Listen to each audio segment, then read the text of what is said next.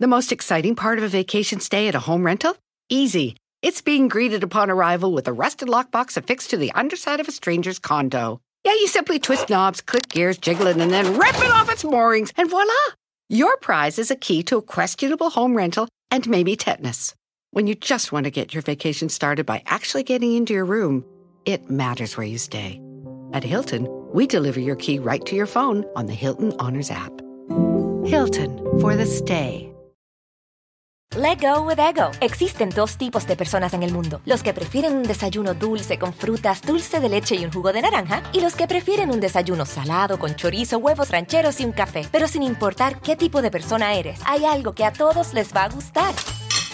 Los crujientes y esponjosos Ego Waffles. Ya sea que te guste un desayuno salado, con huevos o salsa picante encima de tus waffles, o seas más dulcero y los prefieras con mantequilla y miel. Encuéntranos en el pasillo de desayunos congelados. Lego with Ego. Pitaya. Hola, ¿qué tal? ¿Cómo les va? Bienvenidos, qué gusto saludarlos. Mi nombre es Felipe Cruz. Yo soy el Philip. Oigan, pues ahora sí, miren, vamos a platicar de este actor de la vida de este actor, que no una, ¿eh? No una, varias veces, varias veces, yo me he encontrado en internet notas que dicen que el señor ha muerto varias veces, en diferentes épocas y en diferentes tiempos. Que si no se enferma, que si tuvo un accidente, que si, este, cualquier cantidad de cosas, pero como que es cliente don César Évora para eh, pues aquellas noticias fake que en realidad pues ni siquiera eh, han ocurrido afortunadamente, porque pues don César Évora al día de hoy que tiene 64 años, don César Évora está más vivito que nunca y de hecho, mucha gente piensa que está ya en el retiro. No, hombre, don César Évora tiene todavía pila para seguir trabajando durante mucho, mucho tiempo. Fíjense que la historia de, don César Évora inicia en uno de los barrios cubanos que guardan como mucha historia, mucha tradición, pero sobre todo mucho cariño, pues sobre todo para los amantes de la música y los amantes de la salsa, porque en este barrio cubano fue donde vivió eh, algunos años de su vida la mismísima Celia Cruz. Fíjense, este lugar llamado Lawton que em, se encuentra a las afueras de La Habana.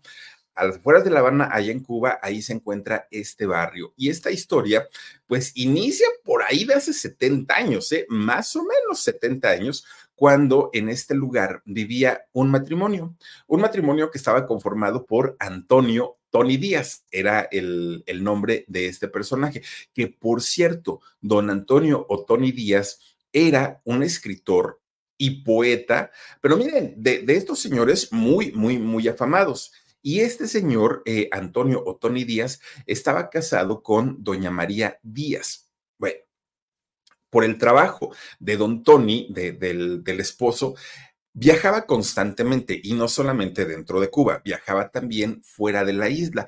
Todo el tiempo el señor se la pasaba viajando de un lado a otro. Por otro lado, doña María, la esposa, era secretaria en una secundaria.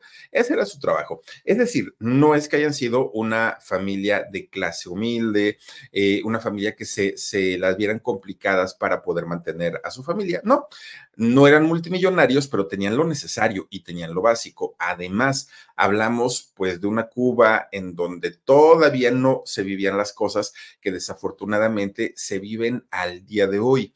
Y aunque mucha gente dice, ay, es que ¿por qué hablan de lo que se vive en Cuba cuando ustedes nunca han ido y nunca han visitado y eh, en Cuba viven maravillosamente? Creo yo que cuando esto de, mm, pues la situación tan difícil y tan complicada que se vive en Cuba. Lo dicen los noticieros, pero también lo dice la misma gente que ha salido de Cuba, que ha tenido que buscar refugio en otros países.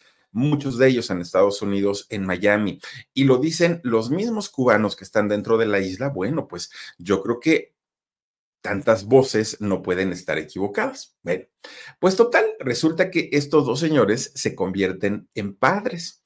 Y cuando se convierten en padres, que esto ocurrió en el año 1959, deciden que a este hijo le iban a poner por nombre César.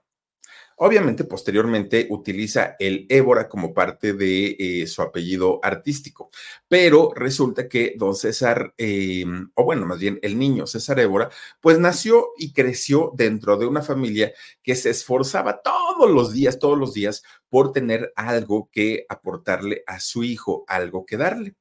En este año 2024, don César nació en noviembre y eh, en, en, este 2024 él estará cumpliendo 64 años, ya tiene 63, va para los 64. Bueno, pues resulta que la parte económica no es que hayan sido millonarios, pero la tenían resuelta. Los dos papás trabajaban.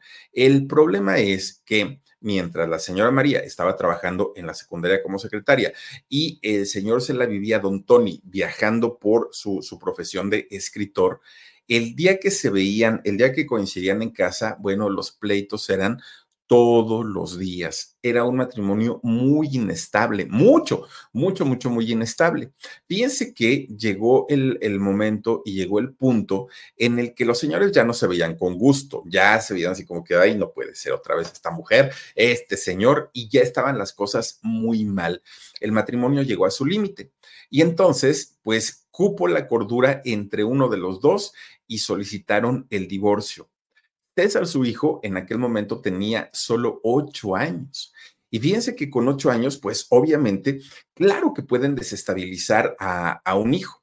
Y César se da cuenta que su papá, un buen día, agarra su maleta, empieza a guardar sus cosas y dijo, ahí se ven, yo ya me voy, ya me divorcié de tu madre y nos veremos en algún otro momento de la vida. Y se fue el señor Don Tony, que es que se fue a Europa, fíjense nada más, dejando a la familia. Bueno, con la señora ya no se llevaba, pero ¿qué tal con su hijo? El muchachito que ni culpa tenía de nada, resulta que se fue, se, se, se fue el señor y dejó al niño.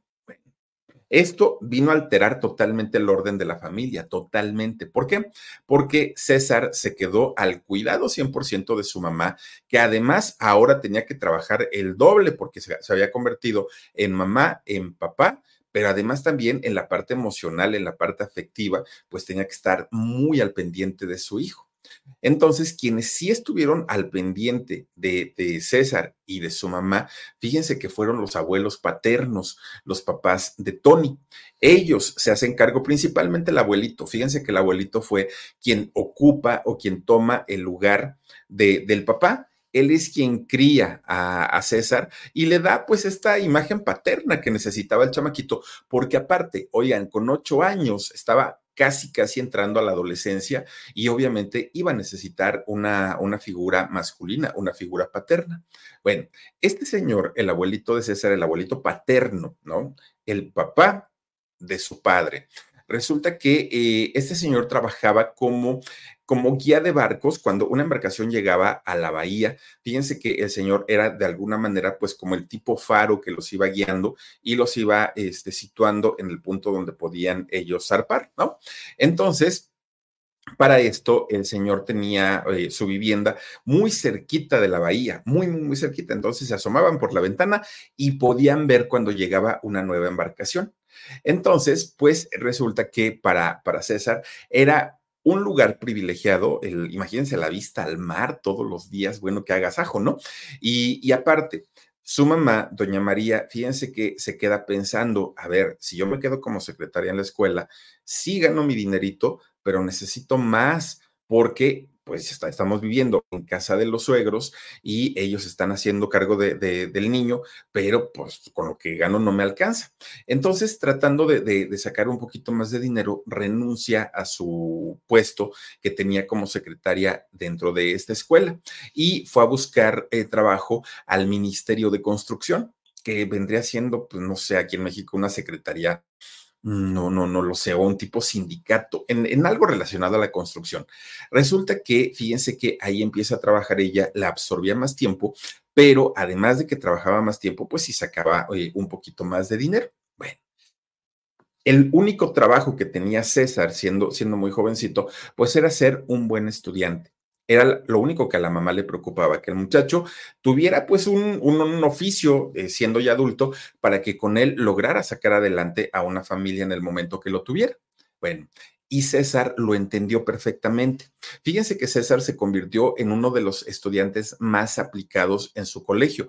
De hecho, este muchacho, al verlo, que de entrada era muy guapo, muy, muy guapo, pero además desde muy jovencito siempre tuvo ese porte masculino, ese porte muy varonil que lo acompañaba, lo adornaba su vocerrón, no, no, no, no, de trueno que ha tenido este señor. Y en la escuela era de los elegidos para, para, pues ya saben, ¿no? Que si va a haber cualquier tipo de ceremonia, órale, háblenle a César porque él no le tiene miedo al público, porque habla bien bonito, porque tiene una voz de impacto. Y de hecho, fíjense que de donde hereda César ese, ese vocerrón, ese porte masculino y todo, ahora, ahora sí que todo el paquete fue de su papá. Su padre era pues un hombre muy guapo, muy atractivo, pero además la gran característica de don Tony, él como poeta, como escritor, pues era su vocerrón. Imagínense tener la habilidad de escribir cosas bien bonitas y aparte eh, tener esa habilidad de poder decir las cosas con elegancia, con garbo, con, bueno, para, para, para conquistar mujeres debió haber sido un don Juan, este señor. Bueno, pues resulta que dentro de los de las preocupaciones que tenía la familia de, César cuando él ya entra a la, juventud, a la edad de la punzada, es que este barrio donde ellos vivían colindaba con los barrios más bravos, con los barrios más conflictivos de allá de La Habana. Uno de estos barrios era el Moro. The most exciting part of a vacation stay at a home rental? Easy. It's being greeted upon arrival with a rusted lockbox affixed to the underside of a stranger's condo. Yeah, you simply twist knobs, click gears, jiggle it, and then rip it off its moorings, and voila! Your prize is a key to a questionable home rental and maybe tetanus. When you just want to get your vacation started by actually getting into your room, it matters where you stay. At Hilton, we deliver your key right to your phone on the Hilton Honors app. Hilton for the stay. yo no conozco, sinceramente no conozco, pero pues hagan de cuenta un barrio de Tepito, ¿no? Un, barrio de estos que se respetan. Y fíjense que prácticamente toda su, su, adolescencia, su juventud, César la pasó en medio de la violencia, de la delincuencia, pues lo que se vive en el barrio tal cual. Y César tuvo, pues ahora sí a sus manos, en sus manos o a su alcance, el poder haberse dedicado a la vagancia, a las pandillas, eh, tener armas, eh, en fin, pues seguir prácticamente todo lo que hacían en el barrio. Pero ¿qué creen? Fíjense que él siempre se mantuvo al margen, siempre se mantuvo alejado. Y algo que le, ayudó a César Évora a mantenerse alejado de todo esto era el tener que concentrarse en sus estudios porque no quería defraudar a su mamá, porque a él ya le había costado mucho trabajo haber aceptado que su papá los había abandonado, que no les había eh, importado como familia, que el señor ya vivía en, España. De hecho, se fue a Galicia, si no estoy mal, a, a Europa y en España y ellos se habían quedado ahí en la isla. Entonces, César se había propuesto en algún momento sacar de trabajar a su mamá, hacerse cargo de ella y también de sus abuelos, de una manera para agradecerles todo lo que habían hecho por él. Y si él se desviaba un poquito en los vicios, en las pandillas y en todo esto, pues nunca lo iba a poder lograr. Por eso es que él se concentraba al 100% en todo lo que tenía que ver con sus estudios y su manera de, de divertirse o de tranquilizarse teniendo pues una juventud llena de energía, llena de, ímpetu, pues era ir a los cerros, a los ríos, a la propia bahía, andaba con, con su bicicleta, eso era como lo que en, lo que gastaba su poco tiempo libre, porque estudiando mucho, pues no le quedaba tanto. Y fíjese que eh, empieza él a distinguirse como un muchacho que amaba la libertad, era algo que, que, él no cambiaba por nada, ¿no? Sentir ese aire de, de, la bicicleta cuando le golpeaba la cara, además algo que en este caso, y no digo que en todos, pero en este caso algo que le benefició mucho es que su familia no era nada religiosa. La familia no era de, de mm, eh, las familias o el común de las familias latinas que pues los domingos vamos a, a la iglesia, que hay que rezar. Que, ah, para él no, para él no, su, su familia pues no tenía como esta pues digamos como, como esta pasión por la religión y dejaron que el muchacho creciera libremente. Para, algunas personas que esto pueda ser muy bueno, habrá para otras que no. Pero fíjense ustedes que si algo lo marcó a, César es que su abuelito le decía que él no iba a la iglesia y que él no, no, este, pues iba a la misa ni, ni nada de esto, porque el Señor pues tenía una facilidad que no todo mundo, no todo mundo tenía.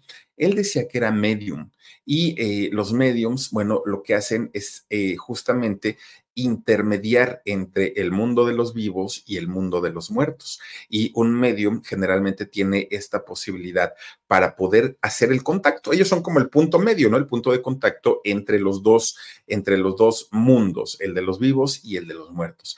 Y este señor decía que con frecuencia él veía a la gente ya fallecida, pero que además le daban mensajes y que estos mensajes él los escribía, todo lo que le decían, él escribía todos estos mensajes y César, pues claro que le daba así como que, ay, a mí no me cuentes esas cosas, no me las digas. Y primero era como el rechazo, pero llegó un momento en el que tanto le decía el abuelito que se llegó a acostumbrar a esto, ¿no? Incluso el señor en algún momento le llegó a mostrar todos estos escritos que eh, tenía de estos seres que él decía que eran personas que ya no pertenecían a este mundo.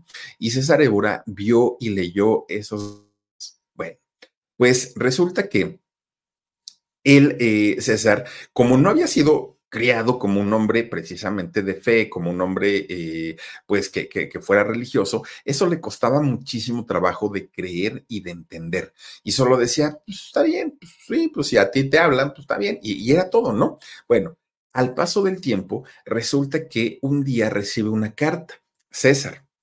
Él la abre como con cierto recelo, como pues, a mí quién me puede escribir, no? Sobre todo porque la carta venía del extranjero. Y César, eh, cuando empieza a abrir la carta, se da cuenta que era escrita por su papá. Imagínense recibir la carta de un escritor, pues ya me imagino, ¿no? Y entonces César, de entrada, pues sí fue el, impacto, sí fue el golpe de decir, ¿por qué después de tanto tiempo me está buscando? ¿Qué es lo que quiere? A lo mejor ya se enfermó y ahora quiere que lo cuide. En fin, no, él no ahora mi le contesta, le contesta la carta en una dirección y entonces le, le contesta y fíjense ustedes que logran retomar su, su comunicación. En, en, aquel momento, fíjense que eh, el papá pues obviamente se disculpa por haberlo abandonado y César pues no es que hayan tenido como una, una comunicación constante. De hecho, solamente se comunicaba con su hijo, el señor Tony, cada que era el cumpleaños de César en el mes de noviembre, eh, se comunicaba, le decía el feliz cumpleaños y era todo. Pero finalmente, pues ya había cierta comunicación. Estaba en Valencia, fíjense, este señor eh, allá en España. Bueno, pues resulta que César, mientras el señor trataba como de volver a ganarse su cariño, César estaba ocupadísimo, porque si algo le gustaba a, César, y discúlpenme que no sé qué profesión es, pero le encantaban los minerales, todo lo que fuera el, área de, ah, por la minería, ¿no?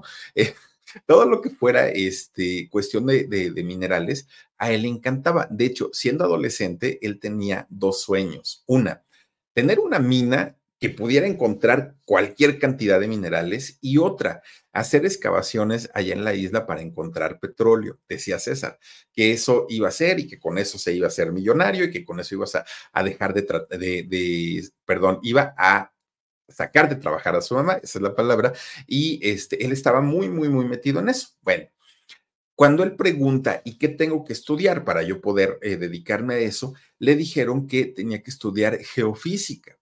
Pues él sin saber, ¿no? ¿Qué me van a enseñar y para qué me va a servir en un futuro? Con 17 años entró a estudiar justamente geofísica. Bueno, cuando entra y se da cuenta que ahí venían cantidad y cantidad de cosas, como en todas las, eh, las facultades o en todas las licenciaturas, y que poco era el trabajo de campo y que de entrada no le estaban enseñando nada de lo que él quería, estuvo a punto de dejar la universidad, a punto, a punto.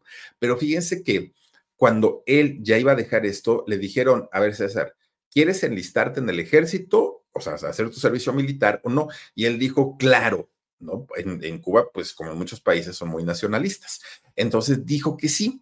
Bueno, si tú quieres hacer tu servicio militar, El único requisito que se te pide es que estés estudiando y si tú no estás estudiando, olvídate de este servicio militar. Bueno, pues ya no le quedó de otra al pobre César Évora más que quedarse a estudiar geofísica.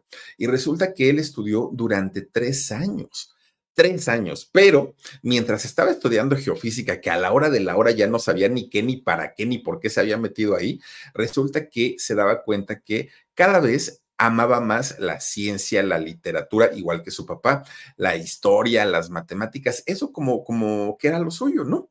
Pero fíjense que de repente algo ocurrió en el interior de César Évora, algo, algo pasó. Y justo cuando había cumplido tres años, de estar estudiando geofísica, fue a la universidad y pidió su cambio. Y este cambio lo pidió para poder entrar a la Escuela Superior de Arte o de Artes allá en, en Cuba. ¿Cuál era su idea y cuál era su intención?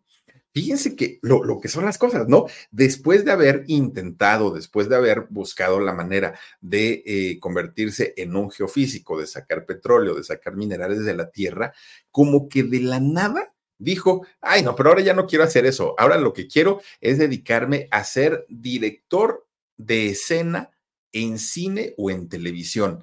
¿De dónde le salió eso? Pues miren, ahora sí que el cambio fue radical. Y para poder dedicarse a eso, para, para poder dirigir escenas en televisión o en cine, pues tenía que estudiar en esta escuela de artes allá en, en Cuba. Bueno, pues resulta que sí, le hacen el cambio, deja la geofísica que ya llevaba tres años y ahora se mete a esta escuela de artes. Resulta que como parte de, mm, pues de, las prácticas, como parte de la misma educación ahí en esta escuela, fíjense que un día llevan a los alumnos a la filmación de una película para que vieran cómo era todo el movimiento desde la parte de producción, pero también en la parte de los talentos. Y se quedan todos los alumnos detrás de las cámaras. Ahí fue cuando César, lejos de estar viendo y escuchando cómo dirigían todo el movimiento desde atrás, él se quedó clavado en lo que ocurría frente a las cámaras. Todo lo que decían los actores, los movimientos, la, manera de, de interpretar, los matices, ahí fue donde reventó y donde César dijo, lo mío no es la dirección, lo mío es la actuación. The most exciting part of a vacation stay at a home rental? Easy. It's being greeted upon arrival with a rusted lockbox affixed to the underside of a stranger's condo. Yeah, you simply twist knobs, click gears, jiggle it, and then rip it off its moorings, and voila! Your prize is a key to a questionable home rental and maybe tetanus. When you just want to get your vacation started by actually getting into your room, it matters where you stay. At Hilton, we deliver your key right to your phone on the Hilton Honors app. Hilton for the stay. Para aquel momento, pues estaba muy, muy, muy jovencito, muy, muy, estaba, ¿qué? 19, 20 años a lo más. Y fíjense que desde ese momento él supo que se tenía que preparar al 100% para convertirse en un gran intérprete, en un gran actor. Y fíjense ustedes que eh, ya como parte de, de, la escuela de artes, ya como alumno, pues los enviaban a diferentes castings. Y no era para que se quedaran o para que los contrataran, era simplemente para que fueran fogueándose y comenzaran a entender el lenguaje de los directores de arte, para que comenzaran a ubicar las señas, la forma en la que se hacían estos castings, para que ya cuando terminaran la escuela, pues obviamente ellos estuvieran relacionados y familiarizados con esta situación. Entonces, fíjense que un día llega eh, al casting para una película y resulta que ese día llegaron cerca de 500 jóvenes, 500, eh, aspirantes, ¿no? Que querían ese, ese personaje. Bueno, César, que para él ya no lo estaba tomando como nada más un aprendizaje, él ya quería dedicarse sobre todo a ser actor de cine. Bueno, pues él se preparó muchísimo, muchísimo y él dijo, este personaje es mío, sí o sí. Y entonces resulta que en el momento que le va a tocar hacer ya su casting, su prueba, que él tomó aire, estaba muy tranquilo y estaba confiadísimo en que iba a quedarse eh, con el personaje. Antes de pasar ese, eh, hacer el casting, ocurrió algo que ya ni le permitió siquiera eh, participar para esta película. Resulta que cuando él estaba ya por entrar a hacer el casting, le avisaron que había ocurrido algo en su casa y que tenía que irse en ese preciso momento. ¿Qué era lo que había ocurrido? Pues resulta que su abuelito, aquel hombre que lo había criado, aquel hombre que lo había formado, que lo había educado, que había hecho el papel de su papá, pues había muerto. Eh, el señor había perdido la vida y para César Évora esto fue un golpe muy fuerte, muy, muy, muy duro, porque pues lo quería como, bueno, a su papá era como su cuate, ¿no? Un cuate con el que se escribía de vez en cuando, pero su abuelito era su papá. Y eh, el golpe fue tremendo, tremendo, tremendo pasa todo lo que tenía de, pues que suceder, ¿no? El funeral, todo, todo, todo. César no se queda con ese personaje y regresa a la escuela. Bueno, ya dentro de la escuela, como parte de la educación en la escuela, eh, continúa haciendo obras de teatro. Fíjense que incluso si llega a hacer algún, algún personaje o algún papel en el cine, dentro del cine, pero pues era como, como ya parte de la, de, la misma educación, como parte de la escuela, y no precisamente como algo en donde él se hubiera preparado específicamente para hacer ese casting, como lo había sido cuando el día que murió su, su abuelito. Bueno, pues resulta que eh, para poder él comenzar a trabajar tanto en teatro como en cine, fíjense que tenía que alistarse o pertenecer al Instituto de Cine, que era pues como un tipo de sindicato, hagan de cuenta, ¿no? El ICAIC allá en, en Cuba. Bueno, pues cuando César cumple 25 años de, edad, porque recordemos que pues, desde los 17 se metió a estudiar la, la geofísica y estuvo tres años. Bueno, cuando él cumple 25 años, se gradúa ¿no? Ahí en, esta escuela de artes. Y fíjense que una de sus profesoras de, la escuela, llamada Raquel Rebuel, si no, estoy, si no estoy mal en el nombre, resulta que Raquel Rebuel, que era una profesora, que era además una actriz retirada, le dijo, a ver César, ven para acá. Son pocos los alumnos que tienen como todo, todo, todo completito, ¿no? Que son disciplinados, que son entregados a su profesión, pero que además son guapos y tú lo tienes. Entonces, ¿qué te parece si pues me aceptas la invitación para hacer teatro? Y decía César, ok, sí, puedo seguir haciendo teatro, pero es que maestra, lo mío es el cine. Yo quiero hacer cine. O sea, sí, sí, está bien el teatro como para empezar, pero sí quiero que sepa que lo mío, lo mío es el cine. Bueno, comienza a trabajar con esta maestra. Fíjense que hizo una, una puesta en escena que se llamó Capa, Capa Blanca, la Capa Blanca, un rollo así, ¿no? Hizo esta, eh, esta puesta en escena. Fueron hasta cierto punto eh, buenos trabajos. Después se incorpora ya a hacer cine allá en, en Cuba y fíjense que hace una película que se llamó Un hombre de éxito que de hecho esta eh, película se exhibió fuera de Cuba, independientemente de que se exhibió en la isla, también se exhibe eh, fuera de Cuba. Y gente que, que, vivía en el extranjero vieron el trabajo de César Évora, pero más que ver el trabajo, vieron el buen porte, el buen físico, la voz tan educada de este señor y claro que su nombre comenzó a sonar fuera de Cuba. Bueno, el problema es que en Cuba, ya en esos años, no solamente ser actor, el simple hecho de ser cubano no era nada fácil, nada, nada fácil. Se ganaba muy poco, así fuera de cualquier profesión, de cualquier profesión. Y más en este caso, siendo actor, que no se les considera como una profesión básica o importante, pues resulta que los sueldos estaban por los suelos. Sí podían tener fama, sí podían ser reconocidos, pero en la cuestión económica, pues no, o sea, les iba bastante, bastante mal. Entonces, César, para no limitarse a estar solamente con este sindicato, con, esta, con este organismo, fíjense que se hace actor independiente se hace actor independiente, además, porque él decía, bueno, ya que no voy a ganar un buen dinerito, pues tampoco quiero que me estén mangoneando, tampoco quiero que me estén eh, trayendo pues como, como esclavo, cuando en realidad yo hago un trabajo y no me están pagando lo que yo valgo por ese trabajo. No le quería rendir cuentas a nadie César Évora. Ahora, lo malo es que este, eh, el sindicato que él había dejado o que él había abandonado, era el que le ponía trabas trabas cuando él encontraba un trabajo, porque como ya no pertenecía a este sindicato, ahora era un actor independiente y no se había dejado de este sindicato, pues claro que le ponían el pie. Le, le ponían el pie y le bloqueaban cualquier oportunidad de trabajo. Pero fíjense que César Évora, con un carácter que ha tenido el señor toda la vida, se ponía como muy pues muy recio, se ponía también él en, ah, me hacen, pues yo también se las hago. Nunca se achicó César Évora, nunca, nunca. Y seguía intentando y seguía intentando y seguía intentando, ¿no? Pues resulta que siendo muy, muy, muy jovencito, pues obviamente vivía la parte del trabajo, sí, la parte de ayudar a su familia también, pero obviamente él siendo muy jovencito tenía necesidades.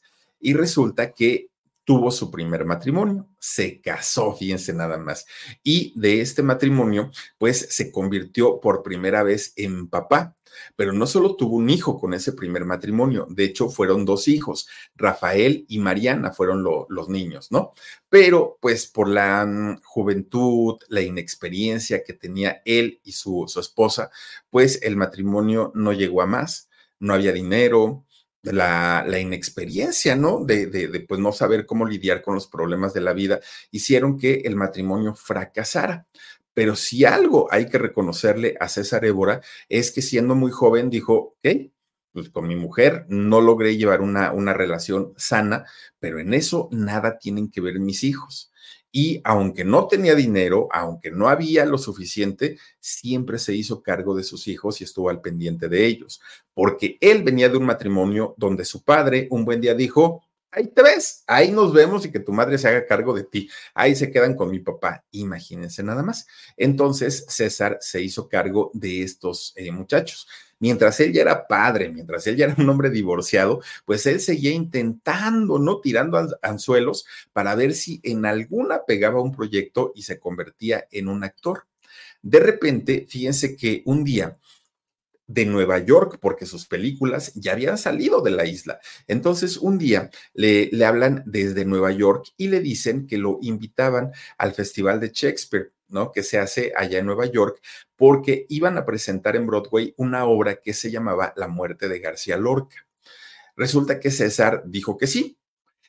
Había varios peros dentro de esto. Y el primer pero, obviamente, pues era la visa era el tramitar todos los documentos, todos, todos, todos los documentos para poder salir de la isla, porque para muchos países el decir voy a salir de mi país, pues no implica más que hacer ciertos trámites y voy para afuera, ¿no? Tener la parte económica resuelta y decir, pues me voy una temporada fuera de mi país. Pero en Cuba las cosas eran totalmente distintas, porque para poder viajar necesitaban que César fuera parte del sindicato de actores para que ellos, el sindicato de actores, le pudieran tramitar esta documentación. Pero como él era actor independiente, no tenía acceso a ninguno de estos mmm, beneficios que les daba a todos los actores para poder salir de Cuba y poder trabajar en otros países. Entonces, pues resulta que para César se le cerraron las puertas, porque la invitación estaba hecha en, en Broadway, en Nueva York, pero por otro lado, pues él decía, ¿y cómo me voy a salir? Pues si no tengo ni documentos y quienes me podrían dar esos documentos, pues resulta que están argumentando que yo no formo parte de su comunidad y que no me van a ayudar. The most exciting part of a vacation stay at a home rental? Easy. It's being greeted upon arrival with a rusted lockbox affixed to the underside of a stranger's condo. Yeah, you simply twist knobs, click gears, jiggle it, and then rip it off its moorings, and voila! Your prize is a key to a questionable home rental and maybe tetanus. When you just want to get your vacation started by actually getting into your room, it matters where you stay. At Hilton, we deliver your key right to your phone on the Hilton Honors app. Hilton for the stay. Pero con ese carácter tan aguerrido, dijo, ah, no, yo no me dejo. Y ahí va a las, oficina, a las oficinas del consulado. Y fíjense que cuando llega, lo recibe obviamente la secretaria del cónsul, ¿no? Y entonces cuando lo ve, así que le echa ojitos, ¿no? La, la secre dijo, ay, Dios mío, este muchacho pues está re guapo, ¿no? Tiene lo suyo. Y esta muchacha ubicó perfectamente quién era, porque además resulta que esta muchacha había visto sus películas y no solo eso, era su fan, su fan de Hueso Colorado, ¿no? Que decía la muchacha, este señor está súper guapo. Y entonces le comienza a hacer la plática Y César, pues le platica todo lo que estaba batallando para poder ir a este festival de Shakespeare allá en, Nueva York. Y entonces esta muchacha, la secretaria, le dice, mira, ni te preocupes, regálame unos ojitos, una sonrisita y un autógrafo. Yo te echo la mano con mi jefe para que te resolvamos todo lo de tu visa y todo lo del permiso. Pero ándale unos ojitos. Ah, pues el señor bien coqueto, pues que le echa los ojitos, le echa la sonrisa, le firma el autógrafo y ahí va la secre, ¿no? Con el cónsul, oiga, que mire, que por favor y hágalo por mí, no sé qué. Bueno, total que le firman toda la documentación. Y César Évora, ya teniendo su visa, ya teniendo todos los documentos, dijo, ahora sí, me voy al festival. Fíjense que llegó y cuando llega a Nueva York, se da cuenta que el mundo era totalmente distinto a lo que él conocía dentro de la isla. Todo era diferente. La forma de vida, la alimentación, la educación, todo era totalmente diferente. Fíjense que por, por aquella época, César Évora, que ya tenía cerca de 20 años de no ver a su papá, cuando le dijo que estaba en Nueva York, el señor fue a verlo y se reúne con su padre pero obviamente fue como un, un reencuentro o un encuentro más bien de dos desconocidos ni el papá conocía a este señor, porque ya era un señor que, que, además César ya era padre de dos hijos, y por otro lado, César no conocía a este señor porque recordaba muy poco de la época en la que vivían juntos. Entonces, aunque no fue un, un encuentro muy emotivo, pues fue muy respetuoso, ¿no? Y a partir de ahí siguieron teniendo cierto contacto. Bueno, pues resulta que César, cuando termina este festival en donde lo habían eh, invitado, se da cuenta que si él quería tener una, una carrera importante dentro de la actuación, si quería vivir de una manera diferente a la que se vivía en Cuba, pues obviamente esto iba a ocurrir fuera de su país. En Cuba iba a ser prácticamente imposible por cómo estaban las cosas. Y fíjense que así como, como para los cantantes, los actores sabían en aquellos años que si eh, había un paso obligado hacia el éxito o hacia la internacionalización, tenían que estar en México. De otra manera, no, porque en México era en aquellos años el mayor productor de telenovelas hablando de televisión y hablando de música, bueno, casas disqueras internacionales tenían en México, bueno, siguen teniendo sus eh, oficinas. Entonces, la proyección que les daba México, además por la cercanía a Estados Unidos, pero por otro lado, el paso hacia Centro y Sudamérica, pues obviamente era el paso obligado. Y resulta que César Évora decía, yo quiero ir a México. Para aquel momento, pues quienes se dedicaban sobre todo al asunto de la creación de contenidos, ¿no? Eh, telenovelas, películas y esto, pues se informan qué actores, eh, qué personajes son importantes en el, extranjero.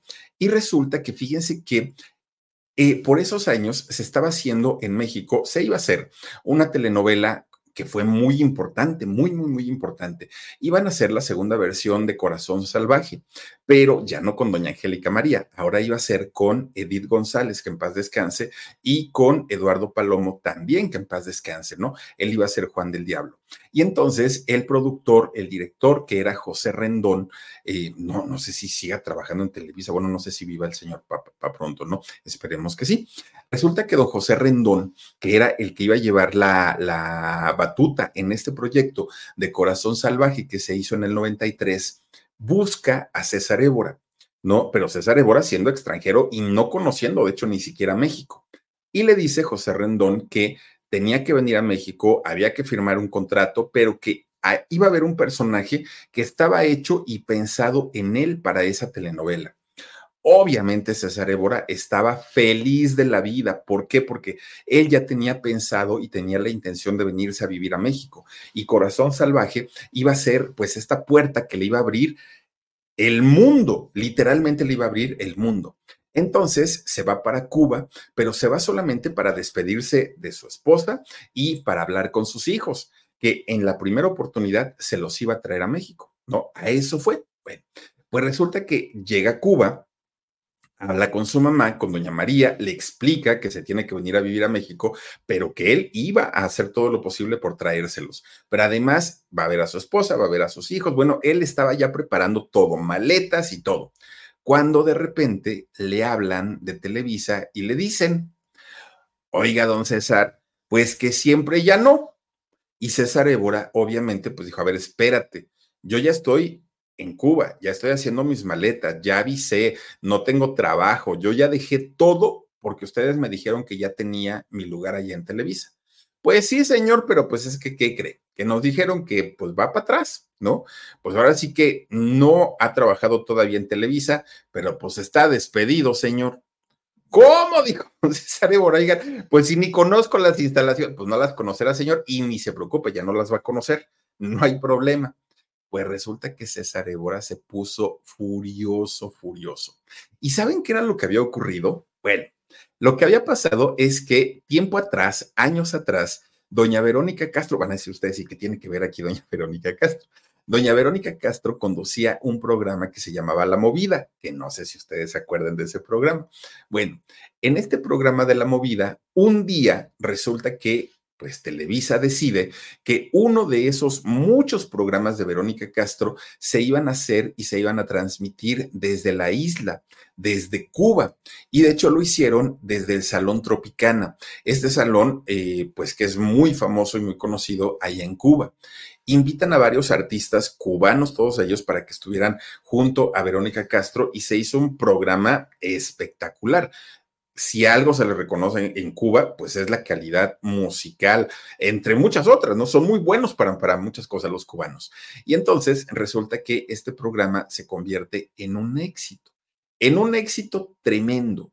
En lo que no había pensado Televisa es que hay una comunidad muy grande de cubanos, muy, muy, muy grande, en Miami principalmente. Y entonces estos cubanos que salieron de su país por diferencias políticas con, su propio país y que juraron que mientras estuviera el régimen de Fidel Castro no iban a volver, se sintieron ofendidos porque una empresa tan importante como Televisa hubiera ido a hacer un programa con una de las máximas estrellas en la televisión, que era doña Verónica Castro. Entonces, eh, esta comunidad deja de consumir, porque eso sí, son muy unidos, entonces dejan de consumir todo lo que tenía que ver con Televisa. Y es un mercado muy grande, mucho, mucho, muy grande el que hay allá en, en Miami. Todo, todos estos reportes llegan a Televisa. Y el tigre, que era quien, quien manejaba la empresa en aquellos años, dijo, pero ¿a quién se le ocurre si están viendo? Pues de Cuba no tenemos audiencia, pero sí la tenemos en Miami, ¿cómo es que la haya? Bueno, el señor hizo berrinche y gritó, porque aparte, pues el tigre rugía y rugía de una manera terrible. Entonces el tigre comienza a tener como cierta pues cierto rechazo hacia todo lo que tuviera que ver con Cuba. No quería hacer nada, absolutamente nada con cubanas o cubanos para no volver a tener problemas con la gente de Miami y que volvieran a ver los contenidos de Televisa, porque allá sí que hay muchísima gente que sigue los programas de, Televisa. Entonces, cuando José Rendón le da la lista, el elenco de toda la gente que iba a participar en Corazón Salvaje y el tigre lee entre todos los nombres el nombre de César Évora, de origen cubano, inmediatamente dijo, me le llamas a este señor y le dices que se cancela el contrato, que no va a venir y que ni lo piense. Por ahorita y en lo que se calman las cosas, nadie que sea de Cuba va a trabajar en Televisa. Bueno. Le hablan a César Évora, le explican que no, pero César dijo: The most exciting part of a vacation stay at a home rental? Easy. It's being greeted upon arrival with a rusted lockbox affixed to the underside of a stranger's condo. Yeah, you simply twist knobs, click gears, jiggle it, and then rip it off its moorings, and voila! Your prize is a key to a questionable home rental and maybe tetanus. When you just want to get your vacation started by actually getting into your room, it matters where you stay. At Hilton, we deliver your key right to your phone on the Hilton Honors app. Hilton for the stay. Yo no puedo ahora sí que no puedo darme el lujo de, que un día me ofrezcan trabajo, me lo garanticen y al otro día me estén diciendo que me corren. No, no, no, no, no. A mí me tienen que dar una explicación en la cara. A mí me tienen que decir qué fue lo que pasó, qué fue lo que ocurrió o qué hice mal, porque ni siquiera me están diciendo las cosas. Bueno, imagínense ustedes la desesperación de César Évora, que dijo, me voy para México. Pues sí, señor, el problema era, ¿y con qué ojos, divina tuerta, dirían por ahí, ¿no? No tenía dinero, pues no tenía trabajo, venía de, de, Nueva York, pero pues lo poco que había ganado, pues ya se lo había gastado. Entonces dijo, ¿y ahora con qué me voy? pues empieza a hablar con la mayoría de sus amigos, ¿no? Con, con varios amigos y les comienza a pedir prestado, oye, préstame un dólar, cinco dólares, lo que tengas por ahí, pero préstame por favor. Logra completar para su boleto de avión, pero solamente el de ida. Para saber si me van a contratar o no, pues cómo me voy a regresar, sepa Dios. Fíjense que logra comprar el boleto y todavía hubo gente que le siguió prestando pues un dinerito logra completar 42 dólares extra a lo de su boleto de avión. Era todo lo que traía su cartera. Todavía cuando pasa por ahí por la aduana le dijeron, oiga, ¿cuánto dinero declara? Ay, señor, pues nomás traigo 42 dólares. Bueno, que viene siendo un buen cristiano, pues al, al tipo de cambio de ahorita, pues unos poco menos de 800 pesos mexicanos. Y resulta que, pues con esos 42 dólares tenía que hospedarse, que comer, que transportarse por, vayan ustedes a saber cuánto tiempo. Entonces llega al aeropuerto de la Ciudad de México y se va hacia la zona centro. Encuentra un hotel, pues dijo él, no se ve muy elegante, pero tampoco se ve tan, tan amolado. Y entonces empieza a llenar su, su hoja, ¿no? De, de, hospedaje y todo. Y entonces cuando la chica le dice, oiga, ¿y va a pagar en efectivo o va a pagar con tarjeta? Ah, no, no, no, no, van a venir los de Televisa y ellos van a pagar. Pero pues a mí no me avisaron, dijo ella. Ah, pues no le avisaron, pero pues de que van a venir ellos y van a pagar, pues ya cuando, cuando este, yo hablo con ellos, ya cuando me digan la fecha para que vengan a pagar, yo le aviso. Pero lo vieron tan seguro y lo vieron tan guapo, tan grandote, con ese vocerrón, pues dijeron, si es artista, ¿no? Entonces, bueno, está bien, no se preocupe, lo dejan entrar, fíjense, al cuarto. Pues nada más llegó, dejó sus cosas y dijo, voy a investigar dónde está Televisa, cómo llego, cómo esto, cómo el otro. Él planeó todo su día. Fíjense que para, para el otro día, tempranito, tempranito, ya estaba afuera de la oficina de José Rendón. En esos años dejaban entrar a la gente a Televisa, pues así como nomás vengo a ver a Juanito Pérez, ah, pásale. Hoy ya no es así. Pues resulta que cuando entra a la oficina de José Rendón, José Rendón pega el brinco porque lo vio grandote, lo vio fortachón y dijo, este me viene a poner en toditito, pues ya sabemos, ¿no? Y entonces pues le dijo, oye, ¿qué te pasa, Dios mío? Oye, ¿qué te pasa? ¿A qué vienes? Le dice José Rendón.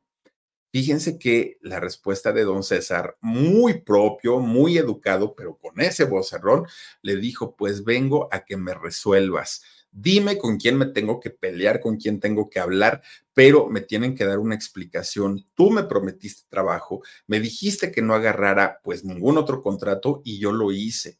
No tengo dinero y necesito saber por qué no me están contratando aquí en Televisa. ¿Qué fue lo que hice mal? Dijo don, César Évora. Pues resulta que José Rendón no le quedó de otra, se levanta de su, de, de su silla, de su oficinota, y le dice, pues vente, acompáñame. Y ahí van, se trepan al elevador y llegan a una oficinisísima que bueno, don César Évora dijo, pues aquí debe ser el patrón, seguramente. Esto es pues un palacio, ¿no?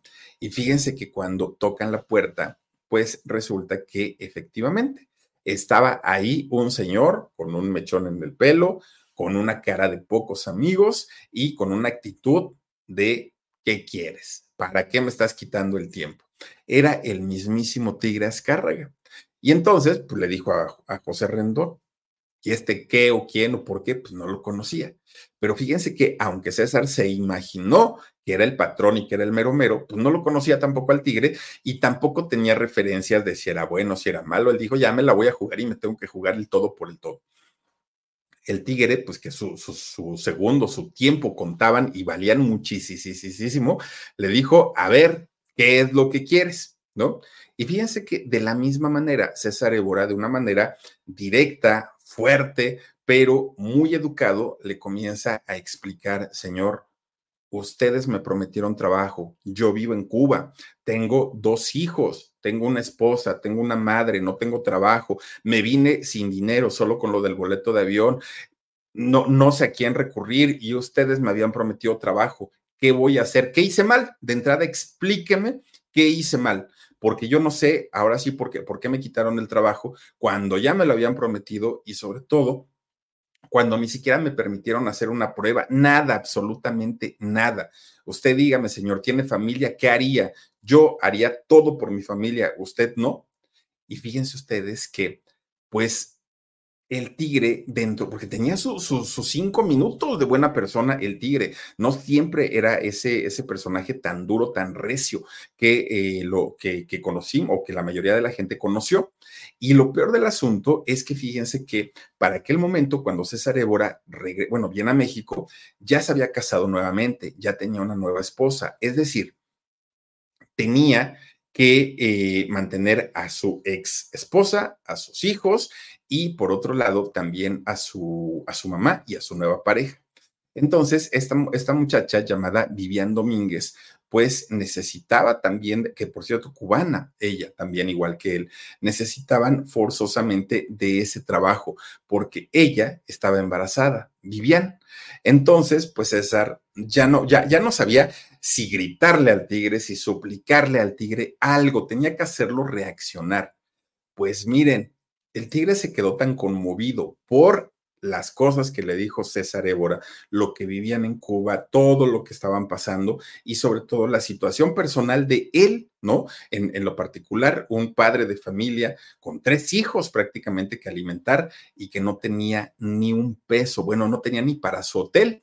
Y entonces el tigre pues se queda así como que chispas, pues ¿qué hago, no? Pues ahora sí que ya vino, pues ya, ya, ya ¿qué le hacemos? Se conmovió tanto que fíjense que le dijo a José Rendón, redáctale un contrato por seis años, un contrato de exclusividad. Bueno, don César Évora se quedó así de, ah, bendito sea Dios, gracias Señor, con permiso, se dio la vuelta. Pero antes de irse, el tigre le dijo, a ver, a ver, a ver, ven para acá saca un fajo de billetes, así como los millonarios los tienen en sus escritorios así amarrados con ligas, y le dice, ten, para que te compres algo de ropa, este, búscate dónde vivir, y este, ya nos vemos aquí, te preparas porque ya vas a empezar a hacer la telenovela. Fíjense nada más que César regresa ese mismo día al hotel. Ahorita yo le dije que Televisa iba a pagar el hospedaje. Aquí está, ya me lo dieron. Y le voy a pagar tanto por adelantado. Bueno, se fue a comer a un buen restaurante, habla con su familia, ya tenemos trabajo. Y fíjense que César Évora sale en esta telenovela, ¿no? En la de Corazón Salvaje, que en cuanto lo ven las amas de casa, claro, se enamoraron de Juan del Diablo, pero también en esta telenovela dijeron, ¿y ese señor quién es? ¿Quién habla? ¿Quién tiene esa voz así? ¿Quién tiene esa masculinidad? Y, empezaron las señoras también, a, pues ahora sí que a, ganarse el corazón de ellas, ¿no? Él empieza a ganarse el corazón de ellas. ¿Por qué? Porque pues un señor, a final de cuentas, como pocos, ¿no? Con ese, con ese porte que pocas veces se ve, sobre todo en, en la televisión. Y miren, dentro de todo, el tigre que sí, en ese momento se, se, portó como una buena persona. En ese momento el tigre hizo algo muy bueno, pero sobre todo el tigre tenía un colmillazo tremendo. Él sabía perfectamente que este señor le iba a dar a ganar dinero, no lo hizo nada más por buena gente. Y sí, la inversión valió la pena. César Évora desquitaba cada centavo que le habían pagado para ese contrato por la exclusividad. ¿Por qué? Porque sus personajes eran muy, muy, muy creíbles. Muy rápido, César Évora se convierte en uno de los hombres maduros, porque aparte no es que haya sido un jovencito, a don César Évora ya lo ubicamos en la televisión siendo todo un señor. Entonces se convierte en, en, una, en uno de esos señores maduros era el objeto del deseo de muchas señoras y muchas jovencitas, ¿no? Cuando llega a México y, gente, pues, del medio, se da cuenta de, del vocerrononón de este señor, fíjense que lo llaman para que comenzara a trabajar en radio con esa voz, para hacer locución, pero don César dijo que no, que muchas gracias, pero a él habían dado la oportunidad en televisión y él quería enfocarse 100% a aprender cómo se hacía la televisión en México. Él estaba como esponja, absorbiendo absolutamente todos los conocimientos de sus compañeros, ¿no? Y dejó de lado la, la locución, pero si la hiciera, le iría, le iría extraordinariamente bien. Bueno. The most exciting part of a vacation stay at a home rental? Easy. It's being greeted upon arrival with a rusted lockbox affixed to the underside of a stranger's condo. Yeah, you simply twist knobs, click gears, jiggle it, and then rip it off its moorings, and voila! Your prize is a key to a questionable home rental and maybe tetanus. When you just want to get your vacation started by actually getting into your room, it matters where you stay. At Hilton, we deliver your key right to your phone on the Hilton Honors app. Hilton for the stay. Pues a don César Évora le toca o le ha tocado actuar con las mujeres más hermosas, ¿no? Del espectáculo de México, pero con quien ha hecho por lo menos seis telenovelas ha sido con doña Victoria Rufo, por lo menos seis, fíjense nada más. Y de ahí es que mucha gente como que dice, ay, esa pareja como que está bien bonita, deberían de terminar juntos, deberían de tener un romance, pero pues la realidad es que siempre ha sido como cosa de trabajo. Dos, dos, dos razones. Primero, don, don César siempre ha dicho que está muy enamorado de Vivian, de, de su esposa, además pues de, de, su hija, ¿no? Que él tiene tres hijos. Y por otro lado, doña Victoria, que quién sabe si siga casada, no siga casada, por lo menos el marido, pues muy feliz de la vida por allá por Dinamarca, quién sabe, Escocia, quién sabe dónde estará, y eh, pues ella aquí en México. Pero él, principalmente él, es el que habla maravillas de Vivian, por, lo menos él. Doña Victoria dice, ah, pues sí, voy y lo visito y todo, pero él es otro boleto y habla maravillas de su hija Carla, de la, de la tercera hija. Entonces, difícilmente pues puede haber un romance. No digo que no, pero pues difícilmente. Ahora, fíjense que eh, en el caso de, de, de, César, siempre ha sido, y, y sus compañeros lo avalan, como un actor o un señor muy respetuoso, muy, muy, muy respetuoso. Dice él que eh, en esta vida, pues, él nació para estar con una sola mujer y para dedicarse a ella. Y trae como ese asunto de cuando su papá se fue. Entonces no le gustaría pues vivir esa misma experiencia dentro de su casa o dentro de su familia. Ahora, fíjense que si, si hay algo que a don César Évora le daba mucho miedo cuando era joven era el asunto de la muerte, sobre todo cuando fallece su abuelito. Era algo como que no le, no, no, no le pasaba por la mente y sí, como a la mayoría de la gente, pues le tenía cierto temor, cierto recelo. Pero una vez que el señor pierda a su abuelito, en ese momento entendió que la muerte era como parte de la vida, que era un proceso natural y que incluso él recordaba todas las conversaciones con su abuelito en donde decía el señor que siendo medium podía hablar con eh, la, las personas fallecidas, que César decía, la muerte es como un paso más en la vida, no pasa nada, ¿no? Decía él. Bueno, pues resulta que César Évora, ya ganando su buen dinerito, ya siendo un actor muy reconocido en Televisa, se compra una casa en Cuernavaca y se va a vivir que nada perdido el señor. Cuernavaca es un lugar muy bonito en, en, México, el lugar de la eterna primavera. Y entonces él cuando tenía llamado en Televisa, agarraba su coche y eh, manejaba en la carretera México-Cuernavaca es una carretera muy bonita, mucho, mucho, muy bonita, pero se ha sabido durante años que es una, carrera, una carretera muy peligrosa y sobre todo en esta parte que se llama La Pera, que es una curva muy pronunciada y que mucha gente se ha ido al barranco en esta, en, esta curva tan, tan, tan tremenda. Bueno. Pero pues don César todos los días agarraba esa carretera, iba, venía, iba, venía, ya, ya la conocía perfectamente, ¿no? La carretera.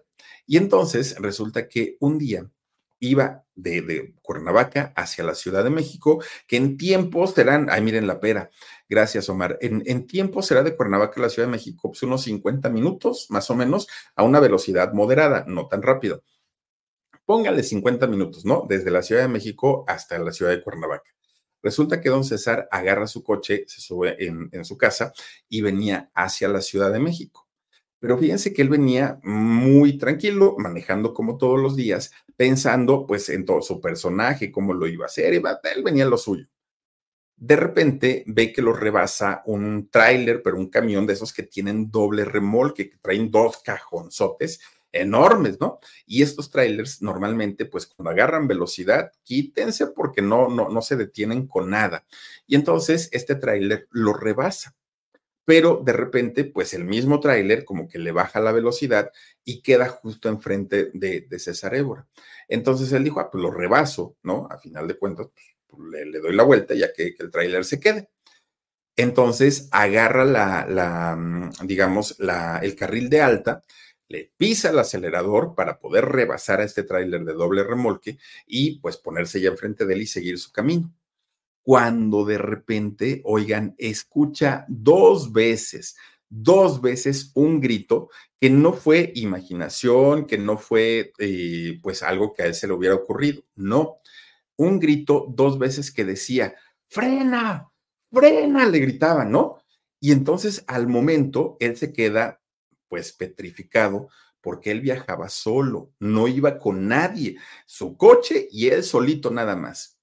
De momento le cae el 20, que iba manejando solo, y voltea hacia el lado del copiloto. Cuando César Évora voltea, estaba su abuelito sentado junto a él. Era su abuelito. Cara, cuerpo. dice él que no era precisamente como una persona 100% normal. Algo se veía que era energía, algo se veía que tenía distinto, pero era su abuelito, como él lo recordaba. Y entonces en ese momento César se amarra, pisa el freno hasta el fondo, pero hasta el fondo chillan las llantas de una manera terrible. El tráiler se sigue derecho, pero, pero César se frena, se sigue derecho. Y en ese momento que el tráiler se sigue derecho, hace el cambio de carril hacia el carril de alta, que era donde iba César Évora. Al ser de, de, dos remolques, el chofer del tráiler no tenía posibilidades de ver el carro de César Évora. No, no, no, no, no hubiera sido posible y lo hubiera sacado de la carretera. Y esto ocurrió exactamente antes de cruzar la pera, que es un lugar muy, muy, muy peligroso. César vuelve a encender su coche, se orilla y se queda con el corazón, pero miren, latiendo a mil. No solo por el susto de decir por poquito y me saque el tráiler de la carretera, no, por el hecho de haber visto a su abuelo. Pero en ese momento, César Évora recuerda que su abuelo tenía esa capacidad de hablar tanto con las personas que se habían ido, pero con las personas también que vivían todavía en este mundo. César decía, no, no, no, no, no, no estoy loco, esto fue real, no lo soñé, esto de verdad sí, sí sucedió. Bueno, para él fue algo realmente que, que lo marcó y lo marcó para toda la vida. ¿Por qué? Porque él decía, si yo le hubiera hecho caso a mi abuelito cuando él me contaba todas esas historias y que yo no le creía, a lo mejor pude haber tenido otro tipo de comunicación con él, pero solamente me avisó, solamente me dijo lo que estaba o lo, que iba a pasar. Dice, y él llegó para salvarme la vida. Probablemente esa, esa característica que en aquel momento su abuelito tenía y que desarrollaba de poder hablar con las personas fallecidas es algo que heredó César Évora y a lo mejor ni siquiera lo supo o perdón, o no lo, no, no lo intentó siquiera desarrollar. Desde ese momento que vio su vida pasar frente a él, fíjense que su actitud cambió. Siempre ha sido un hombre muy serio, muy discreto, muy cuidadoso, siempre lo ha sido. Pero desde ese acontecimiento que vivió, se hizo todavía mucho más celoso con su vida personal, no tiene redes sociales, no maneja redes sociales, no le gusta estar involucrado en pleitos, en chismes, trata siempre como de mantenerse muy al margen precisamente porque dice, yo ya estuve tan cerca, tan cerca de haberme ido, que hay cosas que al día de hoy ya no me interesa estar inmiscuido en eso. Yo prefiero mi trabajo, yo prefiero a mi familia y pues trato de alguna manera de evitar pleitos, de evitar problemas, de evitar todo. Por eso le molestó mucho cuando, eh, ¿se acuerdan el, problema que tuvo Raquel Vigorra cuando lo de Daniel Bisoño y todo eso? Y que mucha gente dijo, ay, es que Raquel eh, le aplicó el cubanazo, ¿se acuerdan? Que el cubanazo, pues es, es este tipo de actitud que muchos, y no digo todos, pero que mucha gente de, de, Cuba cuando llega a otros países hacen, ¿no? Que es el, pues, fingir una amistad, ser muy, muy, muy amables, muy lindos, muy bonitos, y resulta que a la hora de la hora, dan el zarpazo. Entonces, cuando a Raquel le empiezan a decir, aplicaste el cubanazo, ahí sí que se molestó don César, porque dijo, pues yo no sé con qué tipo de cubanos hablan ustedes, pero los que yo he conocido en toda mi vida siendo cubano, han sido personas honestas, han sido personas leales. No todos los cubanos hacen la famosa eh, cubanada. Pero fíjense que don César Évora, que últimamente ha trabajado menos, últimamente se ha visto menos en pantalla, mucha gente piensa que ya se retiró, mucha gente piensa que no, don César, pues ya se le olvidó, ¿no? El, trabajo. No es eso. Fíjense que don César, obviamente que ha trabajado toda su vida y que toda su vida se la ha pasado en los foros de, de grabación, ahora sí se ha dado sus tiempos ahora sí ya como que dice, entre proyecto y proyecto, necesito un descansito, ya no soy aquel chamaco, ¿no? Impetuoso que me daban un proyecto y al ratito otro y este, puedo, puedo seguir trabajando. No, además, fíjense que está asimilando porque cuando llega a México era un hombre maduro, muy atractivo. Posteriormente ya deja de ser el galanazo de telenovelas y se convierte en el papá de los protagonistas.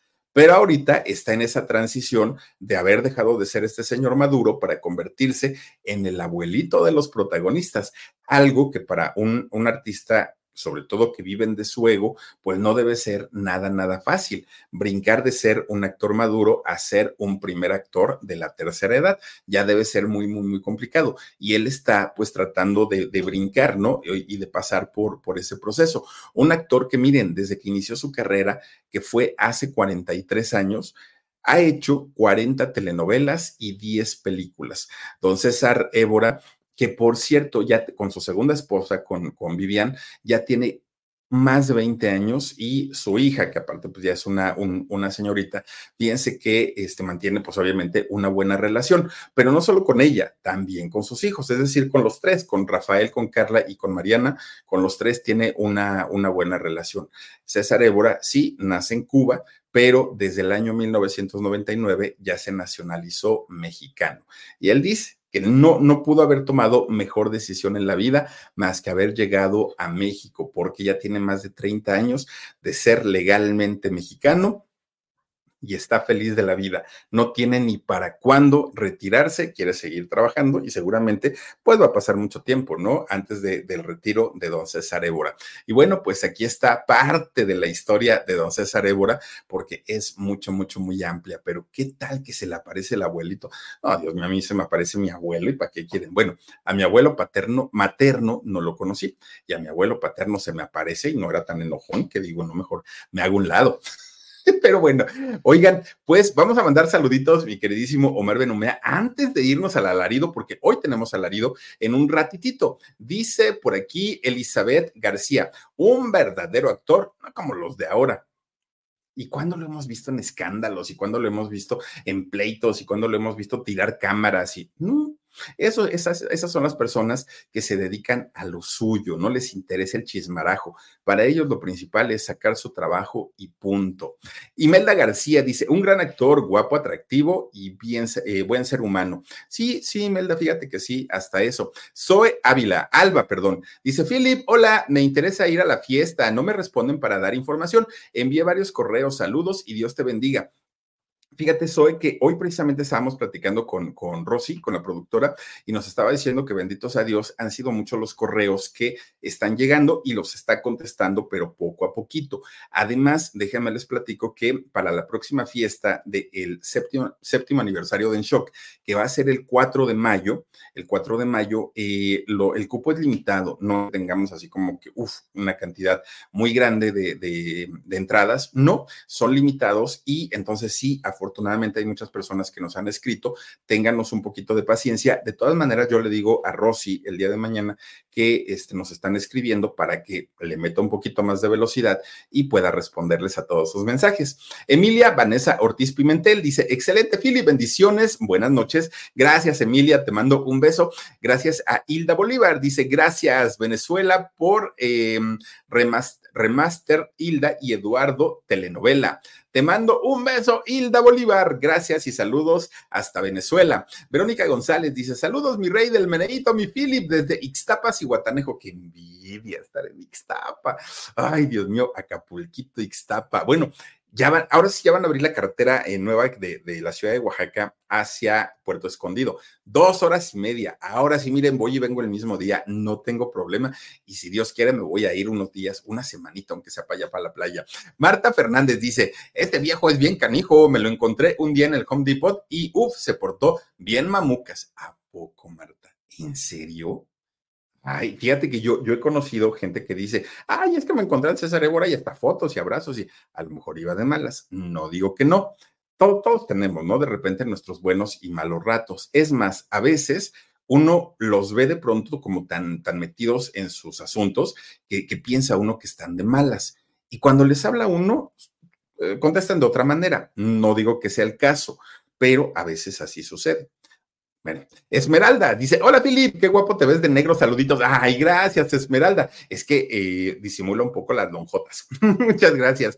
Azucena Plata dice: Buenas noches, que descansen, bye, dulces sueños. Muchas gracias, Azucena, y a todas y a todos ustedes. Oigan, gracias, y ya los espero, pues en menos de 10 minutitos, ahí en el alarido. Ojalá nos puedan acompañar. Cuídense mucho. Ay, no olviden escuchar el, el podcast de Carlitos Jiménez, Carlitos Jiménez C4, que su podcast se llama Sin Ley. Escúchenlo por favor. Eh, todos los jueves presenta un episodio nuevo a través de eh, su podcast y lo pueden encontrar en Amazon Music o en Spotify. Igual el del Philip, ¿eh? ahí lo pueden encontrar y también el podcast de Gigi. Cuídense mucho, les mando besos, un abrazo, adiós. The most exciting part of a vacation stay at a home rental? Easy. It's being greeted upon arrival with a rusted lockbox affixed to the underside of a stranger's condo. Yeah, you simply twist knobs, click gears, jiggle it, and then rip it off its moorings, and voila! Your prize is a key to a questionable home rental and maybe tetanus. When you just want to get your vacation started by actually getting into your room, it matters where you stay. At Hilton, we deliver your key right to your phone on the Hilton Honors app. Hilton for the stay. Let go with ego. Existen dos tipos de personas en el mundo: los que prefieren un desayuno dulce con frutas, dulce de leche y un jugo de naranja, y los que prefieren un desayuno salado con chorizo, huevos rancheros y un café. Pero sin importar qué tipo de persona eres, hay algo que a todos les va a gustar. Los crujientes y esponjosos Ego Waffles. Ya sea que te guste un desayuno salado, con huevos o salsa picante encima de tus waffles, o seas más dulcero y los prefieras con mantequilla y miel. Encuéntranos en el pasillo de desayunos congelados. Lego with Ego.